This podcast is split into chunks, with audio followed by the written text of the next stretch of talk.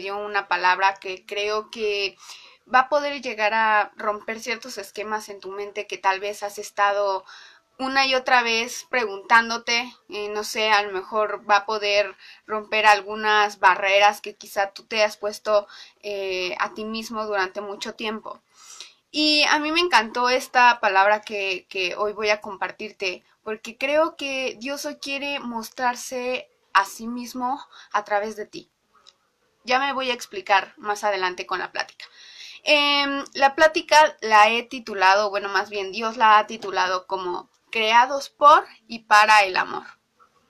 Y yo no sé si tú ah, quizás, no sé si sabes mucho del amor o de todas estas ondas, y si tú quizá te has puesto a investigar un poco sobre lo que la Biblia dice acerca del amor. ¿Ok? Y es muy curioso porque en la Biblia el amor eh, habla de, de muy, o sea, describe cómo es el amor y cómo Dios muestra el amor a través de sí mismo. Pero sobre todo hay una cosa bien importante que nosotros quizá como cristianos sabemos y entendemos que Dios es amor. La primera em, significación de esa palabra es Dios. Dios como tal es, se es dado como amor, así, eh, como una identidad, como un ser que, que tiene como identidad propia el amor. Y no sé, quizá tú has estado en algún momento preguntando, te has preguntado como, ¿cómo es que yo puedo ser semejante a Dios si, si Él es realmente pues bondadoso, misericordioso, perdona todo y ni siquiera yo puedo comprender cómo las cosas que Él hace o que dice en su palabra, porque realmente no entiendo su naturaleza, ¿ok? Pero yo te quiero decir algo bien importante, que la palabra dice que ante todo, eh, tú has sido hecho a imagen y semejanza de Dios. Por lo tanto, te voy a decir algo, así como Dios es amor, y he aquí eh, la gran incógnita, tú eres amor, ¿ok? Y esto no me lo saqué solamente de la manga, sino que vamos a estudiar un pasaje rapidísimo de la Biblia que habla sobre esto. No solo Dios es amor, sino que tú eres amor. Por lo tanto, el amor es parte de tu identidad. ¿Ok? Y bueno, esto está en Primera de Corintios 13, en el versículo 2. ¿Ok? Vamos a estar viendo todo el 13, que es pequeñito, pero eh, me quiero enfocar ahorita en el capítulo, en el versículo 2. Y dice, y si tuviese profecía y entendiese todos los misterios y toda la ciencia, y si tuviese toda la fe, de tal manera que trasladase los montes y no tengo amor, nada soy. Y aquí Dios me detuvo, porque esa frase de nada soy engloba el soy, engloba eh, una identidad, un ser, ¿ok? Y aquí dice justamente eso, si nada soy, quiere decir que que así mismo está, está llamando eh, Pablo a que nosotros somos amor. O sea, si nosotros no tenemos amor, nada somos, por lo tanto, somos amor. ¿Ok? Entonces, hemos sido creados por el amor, o sea, por Dios y para el amor. ¿Ok? ¿Qué significa esto? Que no solamente somos amor, sino que hemos sido creados para dar amor, para amar a otras personas. Y esto está, eh, a mí me, me, me realmente me, pues como que sí me confrontó, porque fíjate una cosa, en, en, en el siguiente versículo, eh, Pablo habla acerca de que nada sirve hacer actos eh, si no son con amor. Fíjate, dice, y si repartiese todos mis bienes para dar y comer a los pobres, y si entregase mi cuerpo para ser quemado y no tengo amor, nada me sirve. ¿Qué quiere decir? Que no es suficiente con saber que nosotros somos amor, sino que si no lo damos por hecho y lo activamos, nada somos y de nada nos sirve. ¿Ok? Las buenas obras sin amor no nos hacen ser amor. No sé si me estoy entendiendo. Espero que pueda estar haciéndote entender lo que estoy tratando de decirte. Te, te lo voy a ejemplificar un poco más adelante. Pero te voy a decir una cosa, cuando nosotros no somos ni hacemos las cosas por amor, no servimos para nada. ¿Ok? Porque estamos dejando de lado nuestra identidad, que esto significa que nuestra función principal no funciona. Y imagínate un celular. Tú imagínate un celular, ¿ok? Y un celular está constituido para para una cosa en particular, o sea, para algo fue, fue eh, hecho y fue para, para comunicar a las personas, ¿ok? Ya sea que te mandes mensajes a través de mensajes o de, o de llamadas o de redes sociales, yo no sé, pero su función principal para la que fue creada fue hecha para comunicar. Asimismo nosotros, nosotros, nuestra función principal y para lo que fuimos creados fue para amar, ¿ok? Imagínate esto, ¿qué quiere decir? Que si nosotros no estamos poniendo de alguna forma nuestro ser y nuestro... Um, para lo que somos y para lo que nacimos para hacer, realmente no estamos sirviendo para nada. Si el celular yo hoy no lo, o sea, no lo ocupara para comunicar, ¿para qué más sería, serviría? O sea, realmente no serviría para nada porque no está haciendo lo que nació para hacer. Y tú naciste para amar. Hay un versículo en la Biblia que dice que el que no ama no conoce a Dios, porque Dios es amor. Y realmente es así. Sabes, hay mucha gente que piensa que, eh, que no es capaz o que no tiene amor en sí mismo y no puede ofrecer amor, que no fue hecho para amor, eh, para amar, ¿ok? y esto es muy chistoso, porque la Biblia está diciendo todo lo contrario. A pesar de que tú quieras hacer lo que quieras hacer y, y a pesar de que tú puedas rechazar esa, ese propósito, eso que Dios te está diciendo que eres, no vas a dejarlo de hacer. Y, te, y aquí viene más adelante. Este, bueno, antes de eso quiero decirte, y tú me, tú me has de preguntar, y bueno, Angie, pero ¿cómo es el amor? ¿Cómo, cómo, cómo es que cómo es que el amor se pone en función de mis actos, ¿ok? Y cómo es que, además de esto, cómo es que yo puedo reconocer que estoy amando verdaderamente, que estoy haciéndolo correctamente, que estoy haciendo lo que nací para hacer, ¿ok? Y más adelante, en el mismo capítulo, Pablo habla sobre cómo es el amor y qué es el amor. Y sabes, y dice, fíjate, el amor es sufrido, es benigno, pero date cuenta ese es en cada una de sus oraciones, que está reafirmando que es, es una identidad, ¿ok? Habla del ser, habla de, de algo que, que, que identifica al amor, o sea, a Dios y a ti, ¿ok?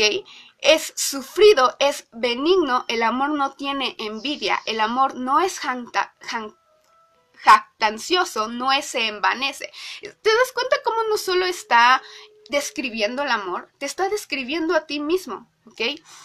No hace nada indebido, no busca lo suyo, no se irrita, no guarda rencor, no se goza de la injusticia, más se goza de la verdad. Todo lo sufre, todo lo cree, todo lo espera y todo lo soporta.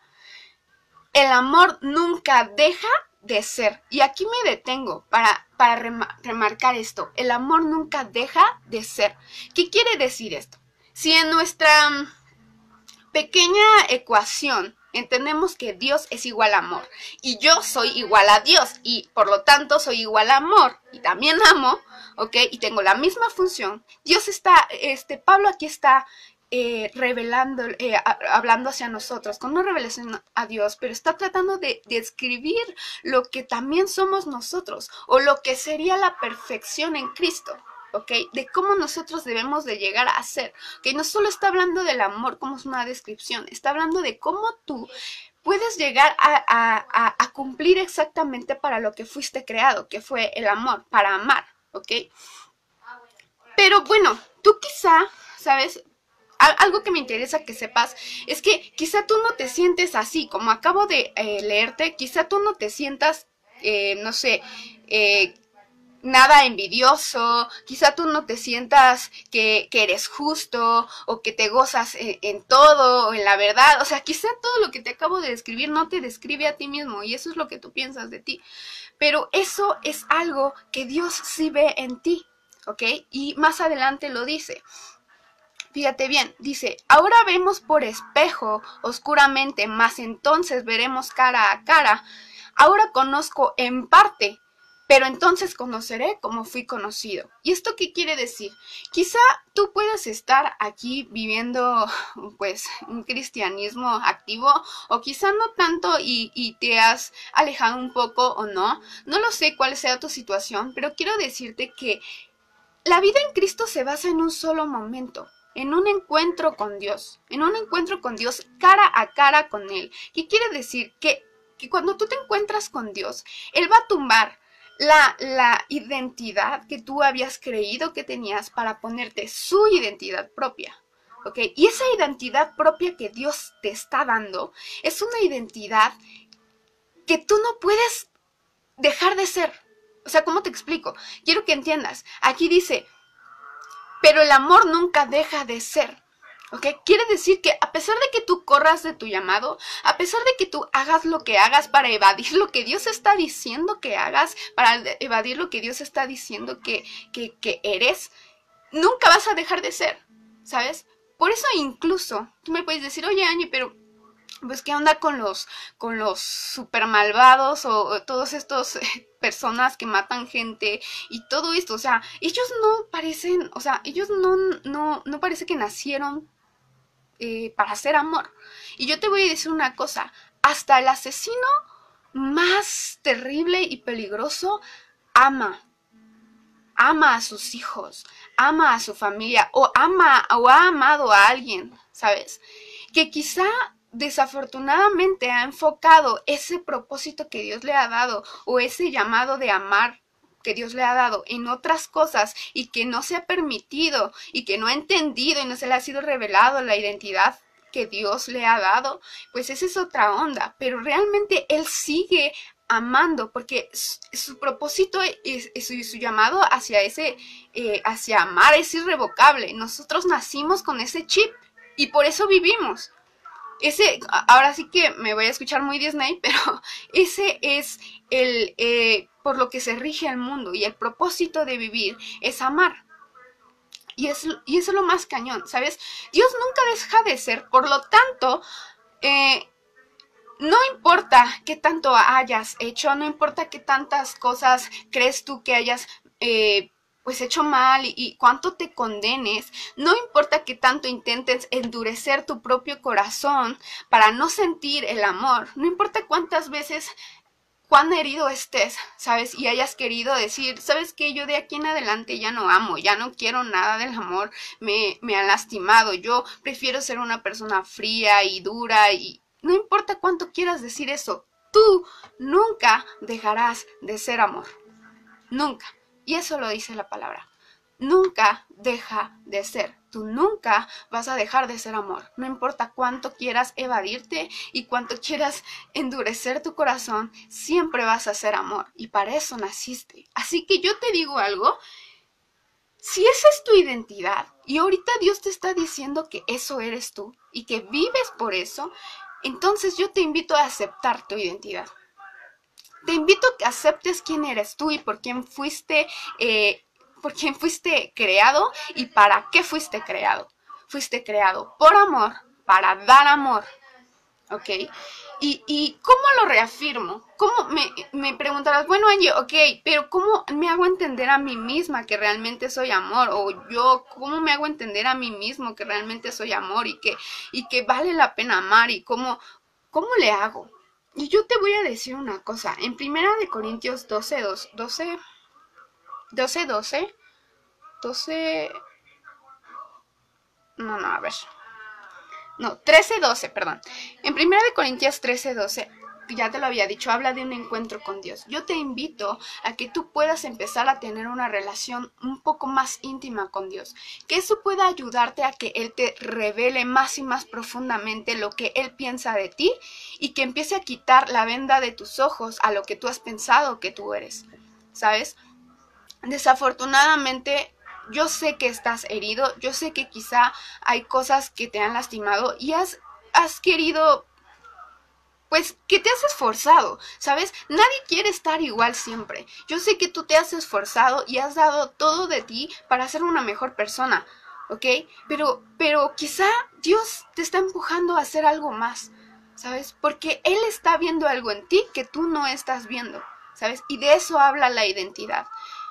Y sabes, Dios me, me, decía muy fuertemente que aquí dentro de, de, de, no sé si tú me estás viendo, pero aquí dentro de los que me están viendo hay gente que realmente es parte del remanente que Dios tiene para este nuevo tiempo, en donde esas personas que han sido elegidas por Dios no solo se van a entregar de todo corazón, sino que saben hoy lo que son y para qué fueron hechos.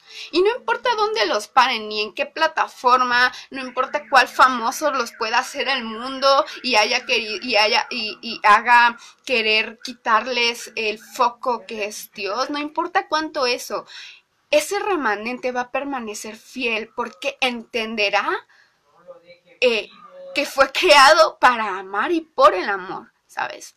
No tiene caso tú, hoy te digo que no tiene caso vivir si tú no estás cumpliendo tu propósito. Porque entonces solo vas a sobrevivir, ¿sabes? Solo vas a estar en, en esta vida sobreviviendo y tal vez eh, tratando de ser feliz de vez en cuando, pero si realmente no estás haciendo lo que fuiste creado para hacer, realmente no tiene caso hoy que estemos aquí, ¿sabes? Cristo vino a esta tierra porque él sabía el compromiso que tenía con nosotros, pero porque sabía cuál era su propósito con nosotros. ¿Y tú crees que él se hubiera subido a esa cruz eh, si no hubiera, si él no hubiera sabido que valdría la pena. Yo creo que él sabía que valía, él sabía que valdría la pena. Yo creo que él sabía que valías la pena. ¿Ok? Y si él tenía fe en ti, ¿por qué tú no tienes fe en ti? Si aún él hace muchos, muchos años eh, tenía fe en ti y ya estaba pensando en lo que iba a hacer por ti, ¿por qué tú hoy no tienes fe en ti mismo? Quizá por lo que has pasado, pero sabes, yo, te invito a que quizá puedas ver a tu alrededor. Todas las personas que estamos aquí sufrimos cosas que seguramente fueron muy difíciles, ¿sabes? Unas más que otras, pero todos están en su proceso y todos están buscando salir adelante, ¿sabes? Entonces yo te invito a que quitas esas vendas de tus ojos y empiezas a darte cuenta que no eres el único que sufre y que realmente eh, naciste por algo importante. Quizá si tú sufriste de abuso, desafortunadamente, yo te, yo te digo, Dios no quería que tú sufrieras eso, ¿sabes? Y si sufriste de golpes, Dios no quería que sufrieras eso, pero sí puedo utilizar todo eso. ¿Sabes? Él sí puede utilizar esas cosas para volverlas y transformarlas en amor y que fueran, sean utilizadas para llamar a otras personas que están sufriendo lo que tú sufriste.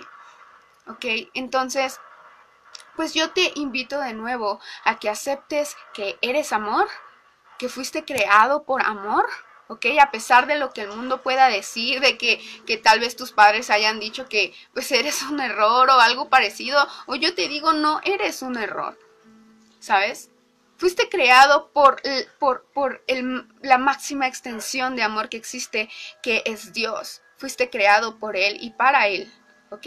Te invito a que lo adores, eh, no solamente por conveniencia, sino por amor, porque realmente estás queriendo eh, darle algo de ti, por lo que Él ha sido revelado en ti. Y tal vez yo le estoy hablando a personas que están en este proceso sobre encontrarse, pero si tú ya te encontraste, Dios ya te ha revelado la identidad, tú ya sabes quién eres en Dios y lo que Él ha hecho en ti, yo te invito que que, que, empieces a levantarte para que más personas entiendan quiénes son en Dios. ¿Sabes? Desafortunadamente esta nueva generación está siendo muy atacada por, por la... por todo esto, generación de likes, de redes sociales y toda esta onda, ¿sabes? Y donde lo más importante es, es generar eh, eh, más seguidores, ¿sabes? Que les dan un poco de identidad.